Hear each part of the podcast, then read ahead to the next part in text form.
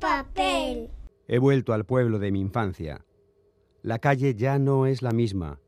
Los bares han cambiado. Mis amigos ya no están. Ya no existen aquellas discotecas, ni aquel estadio, ni aquellos cines. Presa de un vértigo indefinido, mis pasos se dirigen autómatas hacia una melodía pegadiza que me llama desde el fondo de la calle. Ahí siguen, chillones, psicodélicos, idénticos, eternos, acogedores, los autos de choque.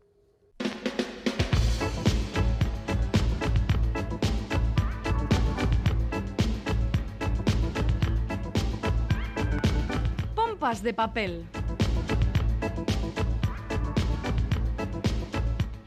Empieza el segundo pompas de papel del mes de febrero y con tristeza por el fallecimiento el pasado fin de semana del escritor bilbaíno Fernando Marías. Galder Pérez, Caixo, compañero. Caixo, Iñaki Calvo, pues sí, febrero triste, desde luego tenemos que seguir hablando de, de, de, de, de, muertes, porque Fernando Marías nos ha dejado con solo 63 años, se va un excelente escritor y además un amigo de Pompas de Papel, nuestro recuerdo, por lo tanto, para Fernando. Momento de recuperar eh, la obra de Fernando Marías o de descubrir autores como el francés Frank Buis, invitado al Festival Barcelona Negra y que ha dejado varias frases para el recuerdo. Por ejemplo, el primer trabajo del escritor es ser lector. Qué bueno, Frank Buis, profesor de biología reconvertido en escritor de éxito, ha dicho también en Barcelona que sus libros los lleva dentro, no los fabrica y que lo que escribe procede de emociones vividas en la infancia. Y otra de Frank Buis que certifica su amor por los libros. Esto de pensar qué vendrá ahora es para mí la semilla de la literatura.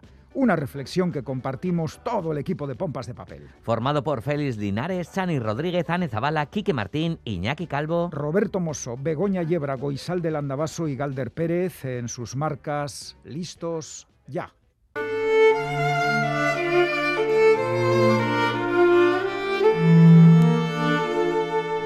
Esther respiraba el olor dulzón a humedad que desprendían las mantas para los caballos en el carromato de las bibliotecarias, mientras rumiaba esa sensación de te lo dije que la había embargado desde que su padre le contó lo de Beatriz. Supo que no saldría nada bueno de aquello, y así se lo había dicho a Beatriz, o lo había intentado al menos. Pero Beatriz nunca escuchaba. Siempre había sido terca, tan terca como un día caluroso, de esos que se alargan demasiado antes de que estalle una tormenta, y la habían ahorcado por ello. Se balanceó con una cuerda en el cuello mientras el padre de Esther, Víctor Augustus, daba un discurso sobre los peligros de la desviación. A cierta distancia, detrás del podio, Silas Whitmore permanecía con los puños en los bolsillos, los labios apretados y los ojos fijos en Esther, no en Beatriz. Casi ni había mirado a Beatriz. Su mirada recaía en Esther, que le había mentido a su padre al decirle que lo arreglaría todo.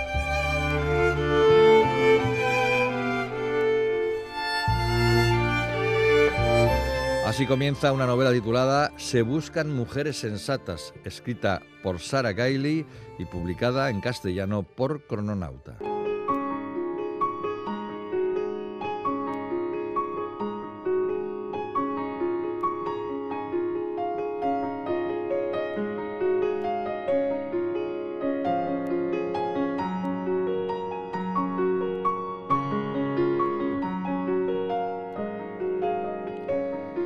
Estamos en un mundo futuro y cercano, un mundo destrozado por una crisis energética que ha hecho saltar por los aires la sociedad tal como la conocemos.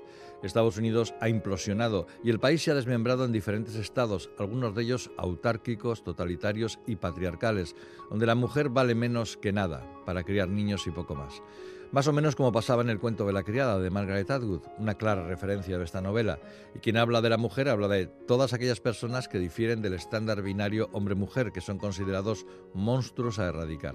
La protagonista del libro, Esther, es una joven que acaba de huir de su pueblo en la antigua Arizona, gobernado por su inmisericorde padre, tras la ejecución de su mejor amiga y algo más por estar en posesión de propaganda revolucionaria.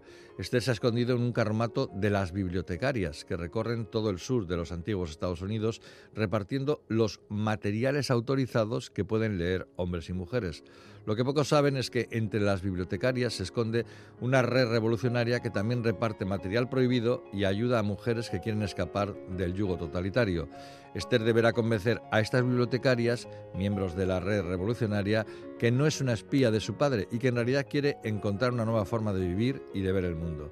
Estamos ante una distopía terrible que alerta de los peligros del fascismo actual, disfrazado de movimiento antisistema que dice querer acabar con los chupópteros políticos tradicionales y que en el fondo solo quiere eliminar cualquier atisbo de reglas de convivencia para que los más poderosos y recalcitrantes puedan encampar a sus anchas, es decir, sin control de nadie.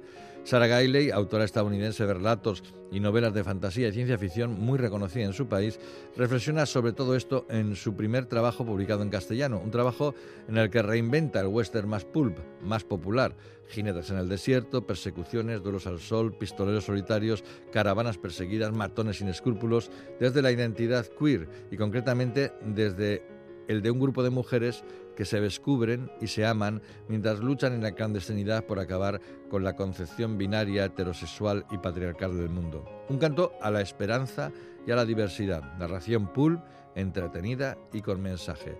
Se buscan mujeres sensatas, de Sarah Gailey en Crononauta.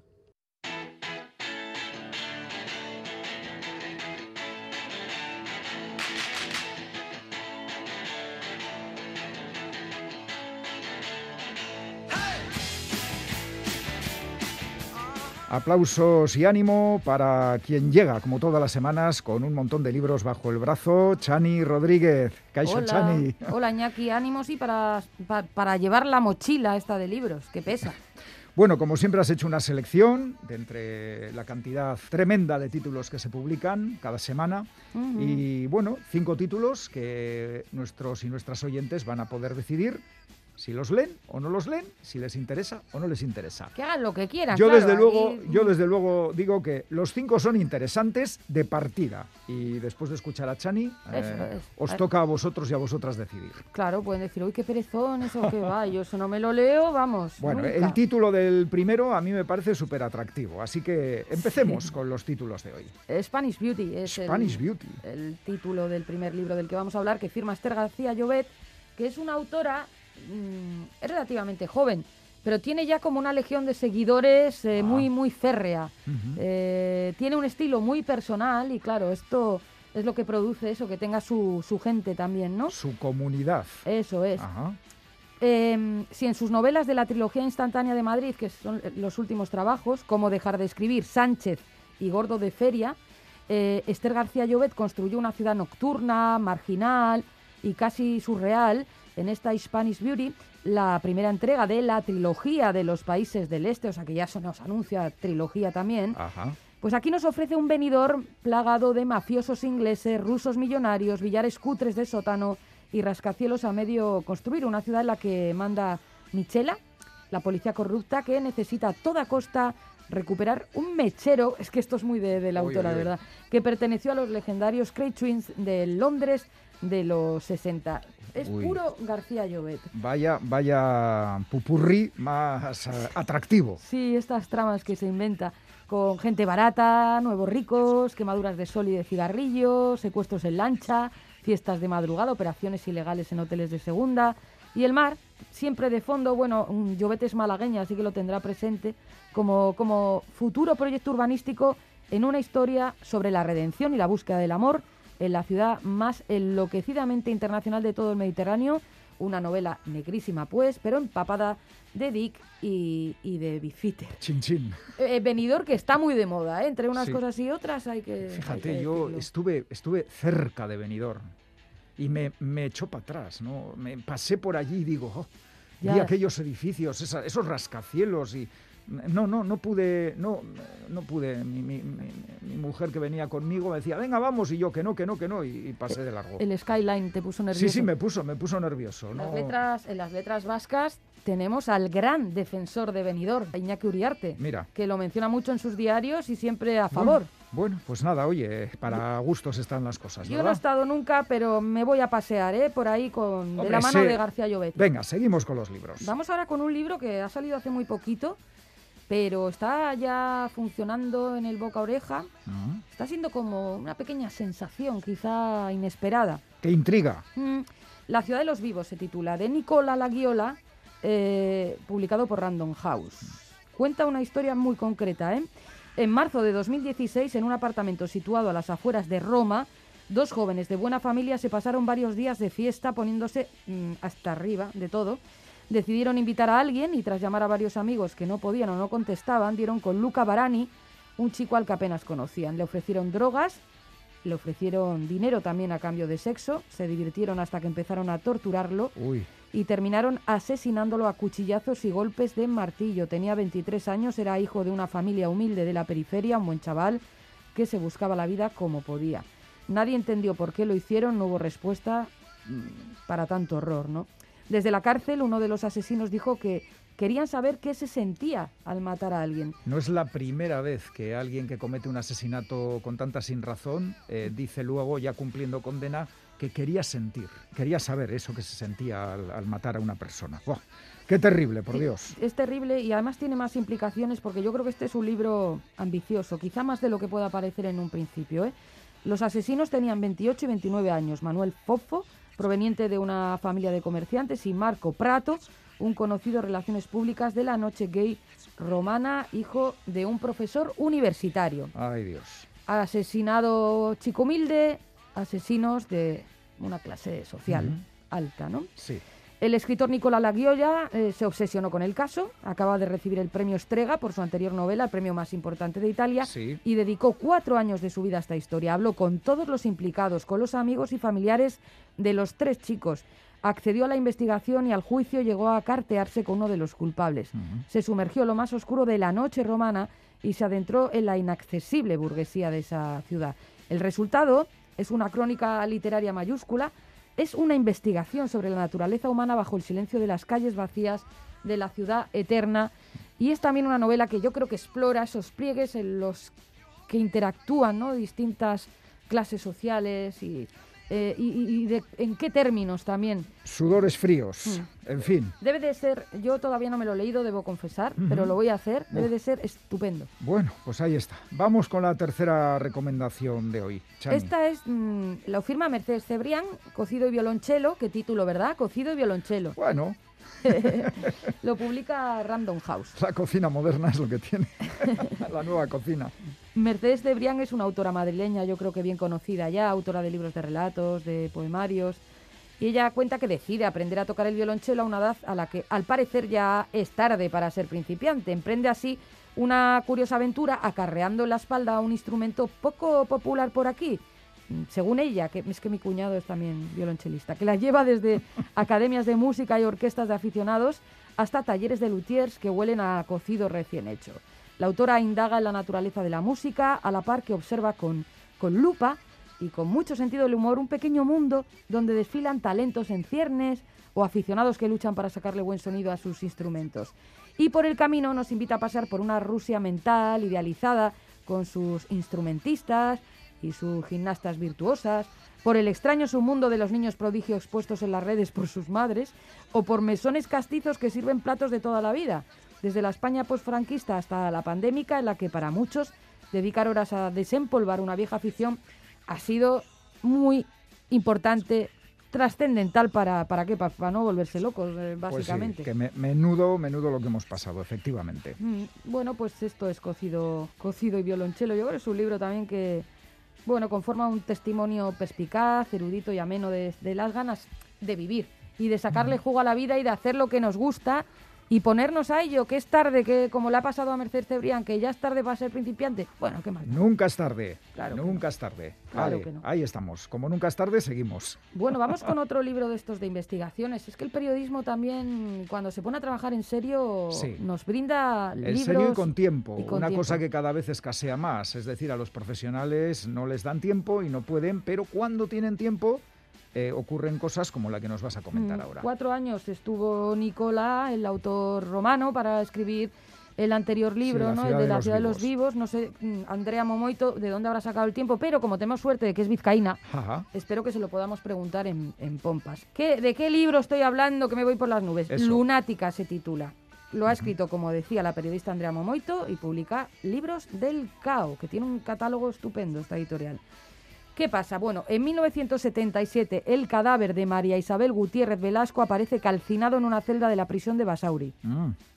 Sus compañeras no se creyeron la versión oficial y esos días declararon una huelga de prostitutas en Bilbao. Esto es histórico. Esto es histórico, sí. De la mano de otros colectivos políticos organizaron manifestaciones y encierros para exigir la amnistía de las y los presos sociales y la derogación de leyes franquistas que afectaban especialmente a la chusma, entre comillas. Sí, ¿eh? vagos y maleantes en Eso general. ¿Quién era María Isabel? Bueno, pues la periodista es vizcaína, Andrea Momoito, cofundadora de la revista Pícara Magazine, eh, conocidísima revista, Sí. emprende en Lunática una búsqueda muy original, apasionada, caótica, callejera, marginal, intuitiva, detectivesca, desesperada y torrencial, nos dicen desde Libros del Cabo. Que si no, no tendría gracia. Es un crudo y tierno retrato de los márgenes de la sociedad y una denuncia ácida y sistemática de los mecanismos de represión. pues- que eh, esta, em, las mm, gente de Pícara Magazine, eh, en esa órbita em, hemos encontrado ya varios libros muy, muy reseñables eh, en, en el género periodístico. eh. Me estoy acordando también de Yune Fernández, de Ander que Izaguirre, que también a veces colabora, Sí, y sí. ahora Andrea Momoito, o sea que muy bien. Pues otro título a reseñar y otra autora, Andrea Momoitio. De acuerdo. ¿Con qué terminamos? Uy, vamos a terminar con un, pues no sé, si decir, un, un homenaje obligado, un recuerdo obligado. En todo caso, cuéntalo. Sí. Chani, adelante. no sé si obligado, yo creo que nos, nos sale natural, porque realmente apreciábamos, hablamos de Fernando Marías, Conocíamos a Fernando Marías. fallecido hace ahora una, una semana. Sí. Era, mm, bueno, era realmente un hombre generoso, como se ha subrayado, ¿no? De forma insistente durante, estos, durante estas últimas eh, jornadas. Era un tipo muy atento al trabajo de los demás, con una generosidad desinteresada Ujú. que además embarcaba a mucha gente en sus proyectos, animaba a mucha gente, involucraba a personas que igual estaban empezando también, ¿no? En esto de la, de la literatura y era, por supuesto, un, un gran escritor. Hoy quiero recomendar, mira, no voy a recomendar su último libro, yo creo que está más presente, ¿no? En, porque Sí, ha, ha hablamos, salido... hablamos de Arde este libro, su último título. Incluso, incluso fíjate, recuerdo, eh, fue el título elegido para uno de los concursos de pompas de papel. Pompas de papel. Fue comentado y ahora, bueno, como, como tú dices, no vamos con la última obra de Fernando Marías, sino con otro- uno de sus títulos que tú consideras más destacables. Sí, eh, a ver, Fernando ganó el premio Nadal y también ganó el premio Biblioteca Breve, que es un premio muy importante. Esta misma semana se ha fallado en su última edición, que ha ganado Isaac Rosa. Y yo me he acordado de cuando, cuando ganó Fernando con un libro que a mí es, mm, me- creo que es el que más me gusta de todos cuantos ha escrito. La isla del padre se titula, lo publicó Seis Barral, que es la que convoca el premio Biblioteca Breve. Era un homenaje, es un homenaje al padre, un viaje a la infancia, una novela luminosa. Cuando era pequeño, eh, su padre recorría los mares del mundo durante largos meses y un día apareció en la puerta de la casa de, de Bilbao. El niño ni lo conocía. ¿Quién es ese hombre? preguntó. A mitad de camino entre la memoria y la fantasía, este libro surge pues de la, a la muerte de Leonardo Marías, cuando su hijo Fernando se deja llevar por la escritura como alternativa al duelo y se adentra sin miedo en cada rincón de, su de sí mismo y de su relación con el inalcanzable personaje que es el padre, el padre marino, ¿no? A los Claro. ojos de, de aquel niño, de aquel adolescente. Bueno, padre e hijo embarcan rumbo al paisaje de, de la infancia y sus carencias, a la tempranísima fascinación por la literatura y por el cine, un itinerario poblado por piratas y maleantes, por miedos y leyendas, por la presencia de un héroe misterioso que se convierte en referencia vital. El, el libro era un homenaje a la literatura y, y al cine también, en el que se despliegan muchas formas de, de narrar mm, vamos a recomendar de, de forma mm, particular la lectura de, de este libro, y- porque como se dice mucho y se repite muchísimo, eh, la mejor forma de recordar a un escritor es leyendo su obra, ¿no? Verdaderamente. Cualquier libro, pero nosotros en Pompas, eso por la coincidencia de que casualmente se ha fallado también ahora el, el- el Biblioteca Breve y por la calidad de la Isla del Padre, recomendamos, recomendamos la lectura de este, de este libro. Por supuesto que sí. Y de todos los que has comentado, que si te parece, Chani, vamos a recordar eh, título, autor y editorial. ¿Te parece? Sí, muy bien. Vamos allá.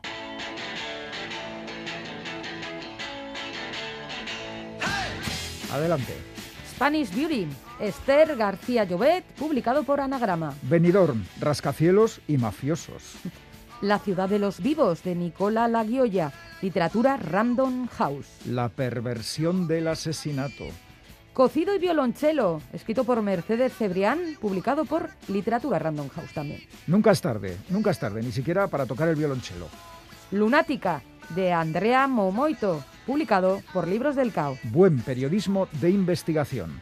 Y por último, La Isla del Padre, de Fernando Marías, publicado por Sex Barra. Grande, Fernando Marías.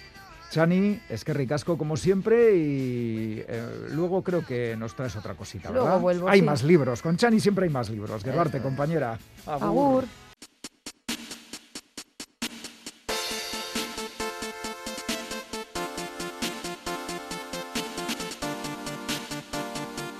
La travesía del desierto. Eso es para muchas personas la adolescencia. Una etapa que puede ser maravillosa, pero que tiene múltiples esquinas donde acechan el miedo, la vergüenza, el bullying, la sensación de fracaso y la desconfianza en el futuro. El paso intermedio a la edad adulta ha sido argumento de novelas, ensayos, series de televisión, películas y cómics. Un microuniverso que no por muchas veces explorado deja de sorprender a quien lo investiga más allá del tópico. Y valga todo esto para encuadrar correctamente el cómic que hoy nos ocupa, Becky Riot, la primera novela gráfica del diseñador e historietista murciano Mariano Pardo, con la que ganó el premio Injuve de creación joven.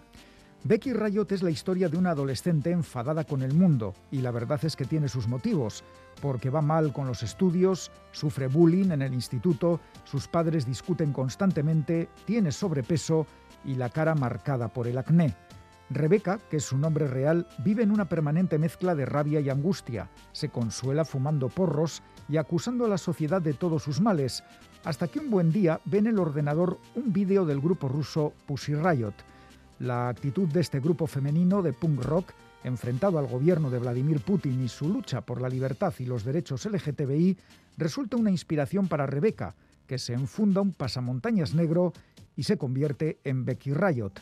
Bajo esa personalidad realiza varias acciones de protesta en el instituto y si bien es cierto que no logra cambiar la actitud de la mayoría, sí consigue conectar con Roth, otro chico inadaptado que se convertirá en parte importante de su crecimiento vital.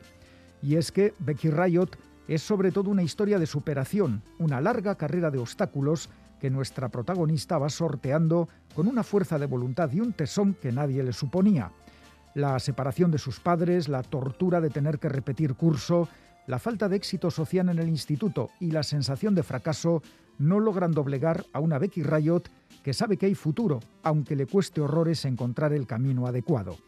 Mariano Pardo reconoce influencias del cine de Todd Solondz, los cómics de Daniel Clowes y la serie Los Simpson, y el resultado es espléndido, y no solo por lo bien que aborda temas tópicos que él convierte en una lectura adictiva, sino que además lo hace sabiendo intercalar dosis de humor en un relato con altos niveles de drama. Y qué decir de la edición, en formato apaisado y con un color rosa salmón dominante, todo intencionado, todo buscado por un autor al que habrá que seguir muy de cerca. Un cómic magnífico, Becky Riot, de Mariano Pardo, publicado por la editorial vasca Astiberri. No os lo perdáis.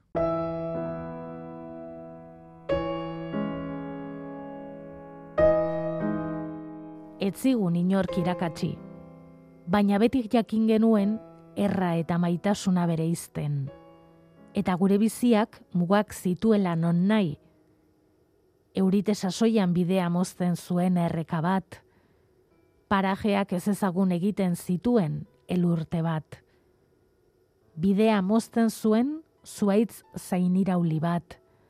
Albokoak eskutatzen zituen mendile erro bat inork ez zigun esan, askatasunari jarritako mugak izanen zirela gure aginpidea.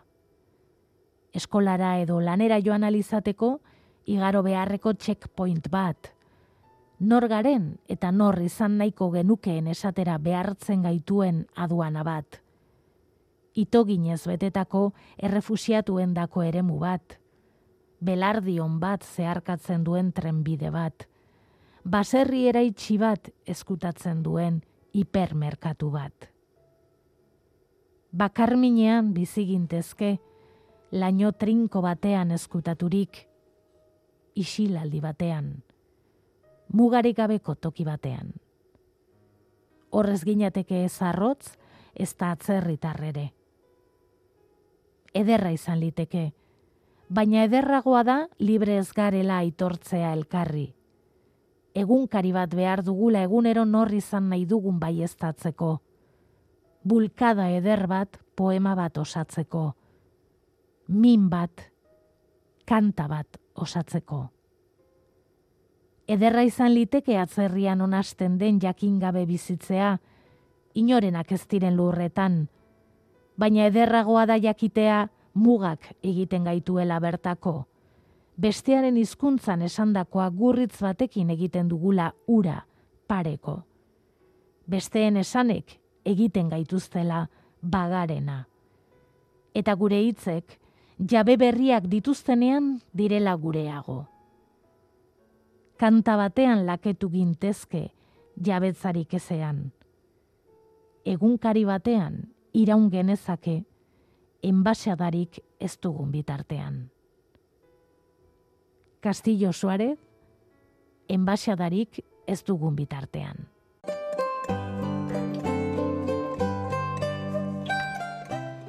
Queremos presentarles hoy a David Orange, aunque quizá no necesite presentación porque ustedes han podido leer La chica del semáforo y el hombre del coche, que fue su primera novela y que fue un auténtico fenómeno. El hecho cierto es que David vuelve ahora con Romperás la noche con un grito, su segunda novela. David, hola, ¿qué tal? ¿Cómo estás? Hola, ¿qué hay? Muy buenas. Eh, encantado de saludarte de estar aquí con vosotros. Bueno, un buen momento para sacar un segundo libro que supongo que te ha costado bastante porque son 550 páginas repletas de acción y emociones sin cuento, ¿no? Sí, efectivamente, has dado en el clavo, ¿eh? porque esta, esta es mi novela con, con la que me siento más orgulloso, pero también con la, en la que he invertido eh, más tiempo. Esto eh, han sido dos años muy intensos y, y este es el resultado. Bueno, esta es una novela negra donde hay un delito, yo creo que esto se puede decir tranquilamente, desaparece, es que tampoco vamos a decir mucho, David, porque aquí hay muchas sorpresas, ¿no? Pero sí. podemos decir el comienzo, que es la desaparición de un bebé de siete meses en situaciones de esas que parecen imposibles, porque la casa está cerrada, el padre está allí, bueno, el niño desaparece. Y claro, a partir de ese momento entra en juego la policía y digamos que la novela se convierte en algo así como una especie de, de, muestra de los sistemas operativos de la policía, es lo que se conoce en el género como el procedural, ¿no? Sí, efectivamente. Está, es un thriller, como dices, que tiene un arranque muy potente con la desaparición de este bebé y, la inmediata respuesta por parte de la policía y la Guardia Civil para encontrarlo cuanto antes. Y, pero también, o sea, vamos a ver ese, vamos a sentir ese vértigo, pero también vamos a, los amantes de la novela negra también van a, van a encontrar eh, muchos elementos propios del procedimiento policial, eh, cómo se lleva a cabo una investigación, cómo los pasos que hay que dar, las pistas que se siguen, eh, cuando se cierra un rastro y cuando se abre otro, ¿no? Entonces creo que no solo vamos a vivir ese viaje eh, frenético y, adrenalítico del thriller, sino también eh, vamos a vivir de, cerca, ¿no? en primera persona, la, cómo, se, cómo se lleva a cabo una investigación policial eh, de élite eh, en un caso así, ¿no? De urgencia vital. Y con un montón de cuerpos funcionando por ahí, porque están todas las policías, la Guardia Civil, yo que sé cuántos, incluso los primeros personajes que atienden a la llamada del padre desesperado, pues tienen también una importancia en la acción. ¿Tú todo esto te lo sabías? ¿Has tenido un amigo metido en ello, en la policía que te lo ha contado? ¿Cómo, cómo es? Mm, eh, la verdad es que es una mezcla, ¿no? Eh, yo, vamos, me, me, gusta mucho cuando me documento, ¿no? tener siempre una base real, me he documentado mucho de legislación, de procedimiento policial, de funcionamiento de la Guardia Civil, de cómo se lleva a cabo una investigación en criminología, pero a su vez, claro, todo esto no deja de ser teoría, que, sí, que es cierta, que está muy bien, pero luego en la práctica hay veces que las cosas cambian. Entonces, sí, eh, la, otra parte de la investigación ha sido eh, ya de, trato personal con, con, un policía y un guardia civil que me han estado asesorando de, de, cómo de cómo se funciona la realidad no eh, entonces eh, sí aquí desfila muchísima gente pero es que es la vida misma no eh, he intentado buscar el equilibrio para tampoco saturar al lector no eh, gente no vamos a ver que hay unos pocos personajes principales pero que es verdad que como en la vida misma no que tú cuando, cuando llevas a cabo una investigación de estas, en un momento se te plantan ahí 20 personas o 30 y, y es así, ¿no? Eh, no solo es, no es un trabajo solitario, eh, sino un trabajo en equipo. Hmm. Y esto es lo que vamos a ver. Bueno, pero la principal protagonista es la inspectora Bru, que coincide en una serie de parámetros con, eh, digamos, la investigadora tipo de este género, ¿no? Incluso tú te permites cierta alegría en un momento, porque en un chat de novela negra se hacen ironías sobre el, tipo de personaje típico con pasado atormentado, presente turbulento, enfermedad que no quiere aceptar, etcétera, etcétera. O sea, te ríes un poquito del, del género, ¿no? Muy agudo, ¿eh? Muy agudo porque no creo que no me había preguntado nadie sobre esa cuestión hasta ahora ¿eh? o sea que eh, me gusta me gusta la pregunta pero es verdad no eh, lo, lo, comento porque por un lado cuando tú lees una novela no de este género los lectores y de forma inconsciente sí que esperan encontrar ciertos ya no ya no a lo mejor estereotipos pero sí que ciertos arquetipos de de personalidades o de o de figuras ¿no? que se van a encontrar, de figuras, de las figuras que van a estar en el tablero del juego. Entonces, eh, yo me río un poco ahí, me río y no me río, ¿no? Lo comento desde un plano, a lo mejor sí que puede, puede sonar así eh, sarcástico, pero también real, ¿eh? También real porque eh, es verdad que, eh, como te digo, cuando he hablado con estos profesionales que te ponen un poco los pies en el suelo, eh, te cuentan que, que sí, que hay muchos policías y guardias civiles que son ya una vida ejemplar, pero hay otros que, que, que no, porque, porque precisamente es lo que le pasa a nuestra protagonista, porque eh, han vivido muchos años viendo de cerca eh, crímenes espantosos, esto te hablo de, de, la, real, de la vida real, eh, de, de, casos reales, han, han, estado viendo de muy de cerca el sufrimiento y el dolor de muchas familias, entonces esto eh, por mucha barrera profesionalidad que tengas, por mucha barrera emocional que tú eh, te, te con la que te fortifiques, eh, al final esto acaba calando, ¿no? Entonces hay gente que para poderlo llevar, pues eh, gestiona, mal gestiona a veces esto y acaba eh, cayendo en, en, en, un estilo de vida poco recomendable. Entonces, eh, no, no he querido tampoco, eh, o hago ese comentario un poco para hablar de por qué se, se usan a veces estos estereotipos.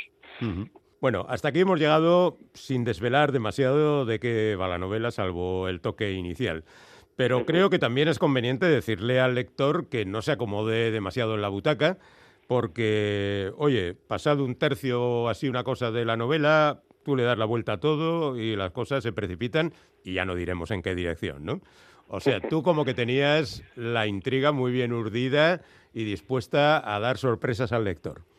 Eh, sí, sí, sí, creo que es, es fundamental eh, sorprender al lector, o sea, animarle a que entre en la historia desde la primera página, a que no quiera salir y eh, después de esto someterle a, a, un, a, una sucesión de sorpresas, de giros y de, y de situaciones que hagan que, esto sea una experiencia chula, bonita y, inolvidable, ¿no? Entonces, eh, esto es, allí es una cosa, como dices tú, muy bien urdida y esperemos que, que con la con la intención de, de, de, que, de, que, la gente lo pase muy, muy bien. Sí, pero las dejas caer las cosas como sin darle importancia. De repente, en medio de un capítulo, metes un fragmento donde, uff, el lector dice, espera, espera, ¿qué me está diciendo? ¿Qué me está diciendo este tío? ¿Qué ha pasado aquí?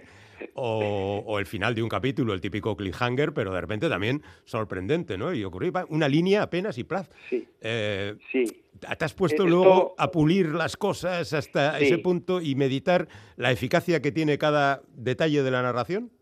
Eh, sí, sí, sí, absolutamente. ¿eh? Esto lo, he pulido al milímetro, este ritmo narrativo y este, digamos, los diferentes golpes que, recibe el lector o sacudidas, eh, ha sido mirado con lupa, se han movido capítulos, se han pulido, se han acortado, se han alargado, se han eliminado cliffhangers, se han añadido otras cosas, pero sí que es verdad que a mí me, mm, las sorpresas y los giros me gusta que no siempre sean iguales, ¿no? Que no que no los veas venir, ¿no? Entonces de pronto, como dices, en un capítulo te puedes encontrar de sopetón, ¿no? Con con un impacto eh, emocional que, que, que, que, digamos que no esperes de ninguna de las maneras, que sea algo súbito, y también que tengas otro tipo de sorpresas que el lector también mejor sepa sepa venir, ¿no? También es bueno que los lectores eh, eh, sepan interpretar el juego al que los invito a jugar y a, y a veces, digamos, eh, es normal que a veces ganen, ¿no? También alguna mano, con lo cual creo que es una mezcla entre las dos cosas, ¿no? De, para que, en definitiva, para que se sientan partícipes y se involucren en, el desarrollo. Pues no me extraña que te haya costado tanto tiempo, porque la verdad es que te lo has trabajado, las cosas como son. Bueno, ahora viene, la eterna pregunta esa que siempre se hace al final de una entrevista de este tipo, que es, bueno, hay dos en realidad, una. Eh, ¿Elizabeth Bru volverá de nuevo? Ojalá, ¿no? Eh, la verdad es que esto, eh, lo digo con total sinceridad, eh, es algo que decidirán los lectores y las lectoras. Si les gusta y quieren que vuelva, volverá. Si deciden que, que, esta novela es la última, ¿no? Pues probablemente no vuelva. Entonces, ya veremos, ¿no? A mí me, encantaría, pero esto acabamos de empezar, acaba de salir y, y ya y, todavía es pronto, pero pero vamos, lo dejamos en el aire. Es posible. Vale, y ahora viene la segunda pregunta. ¿Y ahora mismo en qué estás trabajando? No en una historia de, de la inspectora Bru, por lo que parece. Eh, un poco sí, no te creas. ¿eh? Siempre tengo un par de historias en, en marcha, digamos. Y sí que es verdad que yo la, los personajes de esta historia sí que tengo desarrollado, desarrollado ¿no? una continuación. Eh, aparte eh, estoy digamos desarrollando otra otra otra idea entonces eh, estoy, estoy me encuentro ahora en, en, una fase inicial de trabajando estos dos proyectos pero eh, a un ritmo digamos mm, despacio pero digamos dándole forma a lo que sería la, estructura de, de ese barco que ese transatlántico no que que, que llamamos novela que que ve la luz no entonces ahora estaría en una fase inicial pero trabajando siempre estoy trabajando.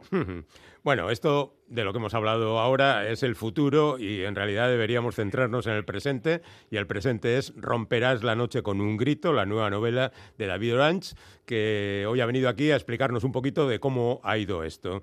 Compañero, que haya mucha suerte, que si tiene que volver la inspectora, que vuelva, y si no, no, que no pasa nada, pero que tú sí vuelvas a charlar con nosotros en el futuro, ¿vale? Eso espero.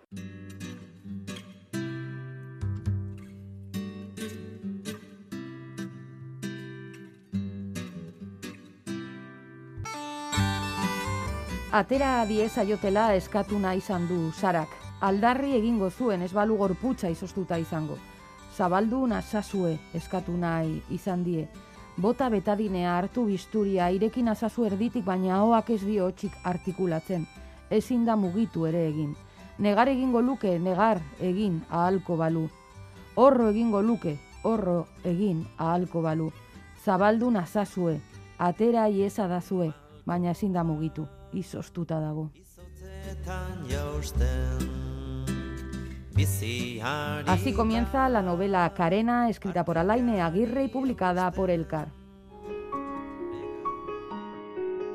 Carena es el título de la nueva novela de la escritora Alaine Aguirre, que llega a las librerías de la mano de Elcar y llega también avalada por el Irún Irico Cucha Literatura Saría. El arranque de esta novela es potente e inequívoco. Nos encontramos con la protagonista Sara pariendo a una criatura sin esperanza de vida. Un bebé que con toda probabilidad, si es que llegaran a nacer con, con, vida, pues no saldría adelante. A partir de ese momento tan dramático en el que el dolor físico y la tristeza se trenzan, Aguirre reconstruye el camino que ha llevado a Sara hasta ese quirófano. Sabemos entonces que decidió junto a su novia Adri someterse a un tratamiento de fertilidad que se alargó agónicamente sin resultados positivos. Durante ese proceso, la pareja rompe, porque Adri no quiere seguir adelante con los planes para ser madres, pero Sara no tira la toalla y se somete a un tratamiento de fecundación in vitro. Tras enfrentar eh, momentos de incertidumbre y problemas derivados de la endometriosis, consigue por fin quedarse embarazada. Pero como se nos adelanta, la historia no tiene final feliz, no al menos en este capítulo. Carena es, por tanto, un testimonio inusual sobre el camino tortuoso que transitan algunas mujeres para intentar ser madres. El libro refleja con detalle el dolor brutal del parto, el dolor que producen las punciones, las molestias de las biopsias, del embarazo, los problemas hormonales, el agotamiento psicológico. Trata de explicar también, siempre desde una visión personal, la de la protagonista, a qué responde el deseo de tener descendencia, gustuko du bere bizitza eta ez du ume bat ekarri nahi utxune bat betetzeko. Amatasuna etzaio beste ezeren ordezko edo betegarri egiten, beteta dago berez, baina huts hori sentitzen du, betetasun horren barruan zulo hori. Aguirre demuestra mucha precisión a la hora de explicar las molestias que se derivan de un proceso como el que Sara atraviesa. Por ejemplo, eta ovario partean zerbait nabaritzen duzu, Txikitan, amamaren zapatak eta belarritako handiak jantzten nituen, jolasteko. Badakizun olakoak izaten ziren lehenengo belarritako handi eta pisutsu horiek. Zuloan, sartu gabe, belarriko aragian pintza moduko batekin eusten zirenak. Bai, nire amak zeuskan batzuk. Eta badakizu zein den belarritako pisutsuak eramateko sensazioa. Belarrietatik tira egiten dizutela behera. Badaki zer diozun, bai, bada, hori sentitzen dut, baina belarrietan beharrean, obarioetan. Agirre habla también sobre el duelo, dolua da lagun bihurtu behar duzun. Y escribe párrafos muy emotivos como los que cuentan que a pesar de no haber podido ser madre, ella siente que el Día de la Madre, el día de la celebración, es su día también y el de todas las mujeres que hayan querido serlo, ¿no? Ser madres. En Carena, a pesar de la dureza, nos encontramos páginas muy hermosas, repletas de frases larguísimas que confirman que el ritmo narrativo es uno de los puntos fuertes de, Aguirre. La autora de Bermeo consigue además describir el dolor y no es una tarea sencilla porque parece que el dolor no se deja atrapar fácilmente por las palabras, que se revuelve y se escurre y empuja a quien escribe sobre él al cliché. No es el caso, ya digo, de esta novela que se aleja de la idea afortunada y esponjosa de la maternidad.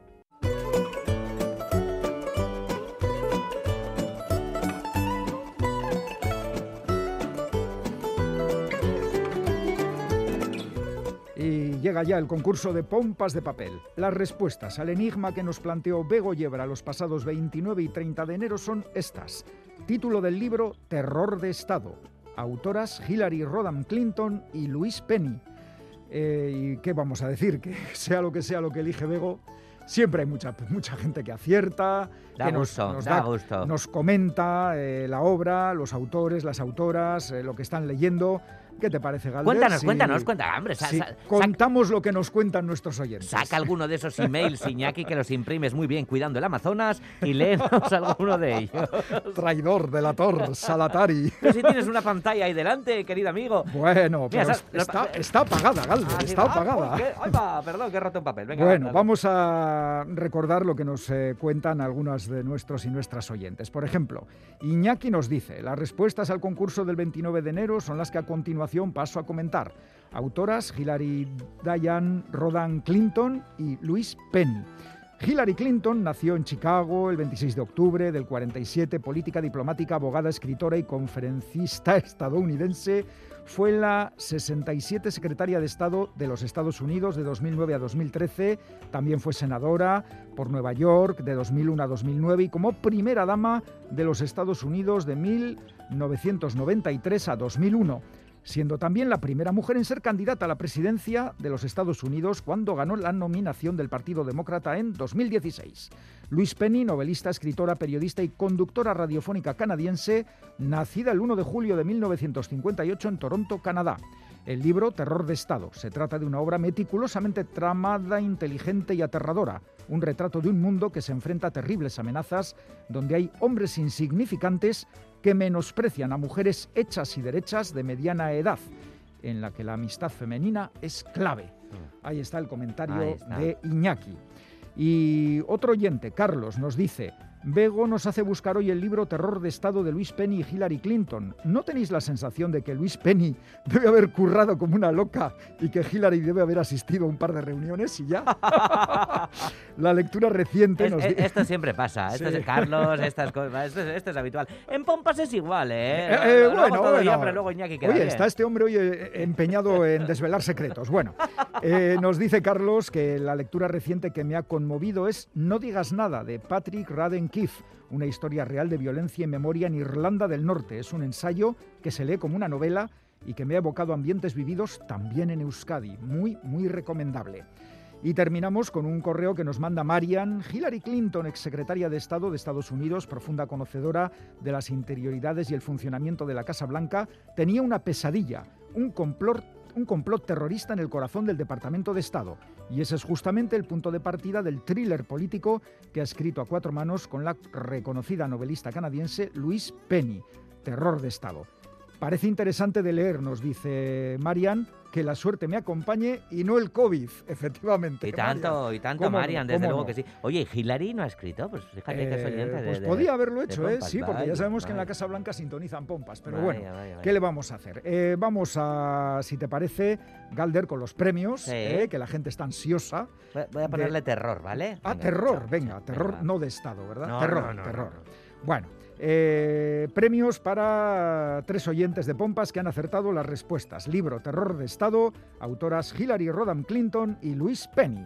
El primer lote de libros es para... Chan, chan, chan, chan. Remedios Delgado, de Amorebieta. El segundo lote de libros es para... Chan, chan, chan, chan.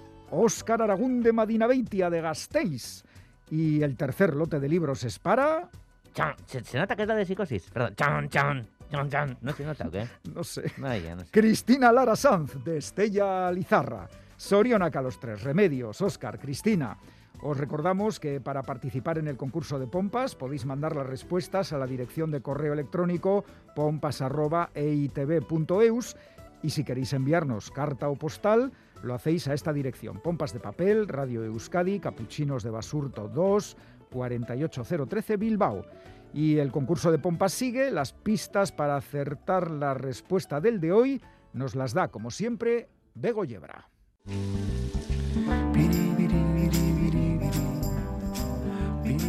Hola pomperos, pomperas. El invierno está en su apogeo. Febrero seguro que es un mes favorito, de frío intenso, corto, como apurándose para llegar a marzo, que renegando de su esencia invernal se revuelve sintiéndose primavera. Pues ahí, en ese febrero, recogerse al calor de algún fuego, aunque sea de cerilla, con un libro gratis, es una alegría. Así que yo a regalar, a regalar alegría, que para eso me traen. Un diario sobre un tiempo pasado que probablemente no fue mejor, pero que tuvo mucho de pasión por una profesión, historias para contar y hechos que se volverían históricos en un muy breve espacio de tiempo. Ella, novelista y periodista, mira 30 años atrás a unos inviernos soviéticos que serían Federación y definitivamente hoy Rusia. Una historia de periodismo en días difíciles para una joven periodista, hoy exitosa novelista. Y la pista definitiva.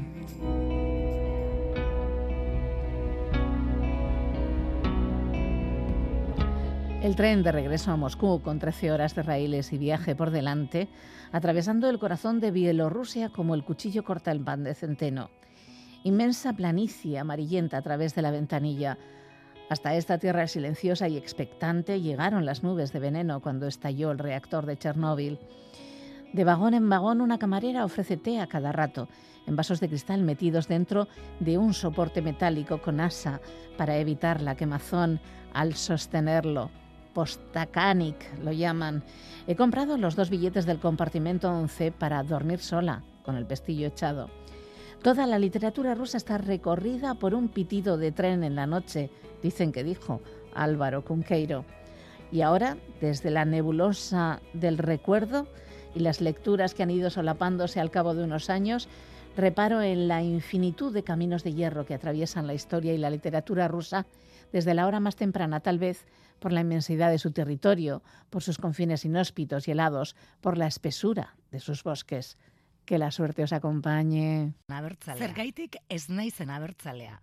Ez ditut sortzi euskal deiturak. Ez dut erreatzen negatiborik nire zainetan. Ez naiz pasarrian bizi.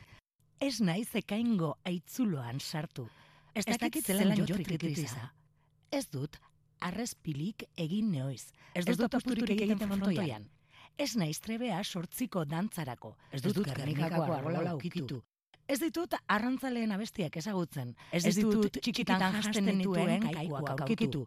Ez dut arrano beltzik marrasten. Ez, dut ikurrinik ikulunkatzen.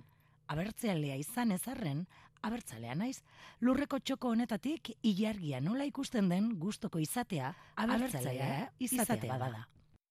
Zergaitik ez naizen abertzalea. Ignacio Aiestena.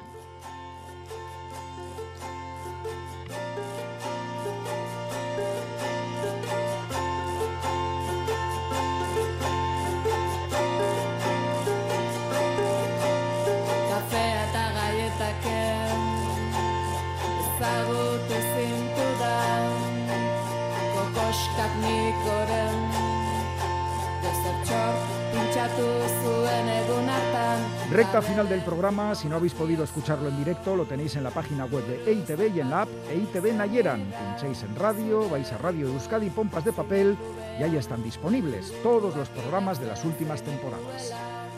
Nobelbak eta zinema japoniarrean aditua. Fritz Lam, Trufotati duraz, Barda, Bizkonti, Justo Kauriz, Magikiaro, Estamik, Usturik, Akawase, Kurosawa, Kinkidu, Onkarduai, Con la voz de Anne Zabala, poemas de Ignacio Ayestarán y música de Mursego, termina Galder por hoy Pompas de Papel. Sí, Librox, Librox, qué bonito me ha quedado lo de Librox, ¿verdad? Incluso comis, no comis, sería comis, ¿no? Bueno, eh, también ensayo, cuentos, poesía, novela en euskera, en castellano, en cualquier otra lengua. Se echa mucho de menos el teatro en este programa. Oye, está incluido, ¿eh? Yo estoy leyendo aquí teatro, ¿eh? A ver, Sí, sí, en, sí, es- en esa pantalla que tienes comido, te apagada. Lo has comido, sí, señor. Bueno, las posibilidades de lectura son casi infinitas. Aprovechad esos momentos que os quedan libres y cultivad la relación con los libros. Ay, qué bonito te ha quedado, Iñaki, qué bonito te ha quedado. Desde Pompas haremos lo posible para guiaros en el camino de la literatura y a veces para regalaros algún libro. A veces, sí, a veces. si participáis en el concurso. Bueno, este es el compromiso de Quique Martín, Félix Linares, Ane Zabala, Chani Rodríguez, Iñaki Calvo. Goizal del Andabaso, Roberto Mosso, Begoña Yebra y Galder Pérez. Así terminamos. Esquerri Casco de Noí. Agur. A ver, enseña ese libro de teatro, no me lo creo.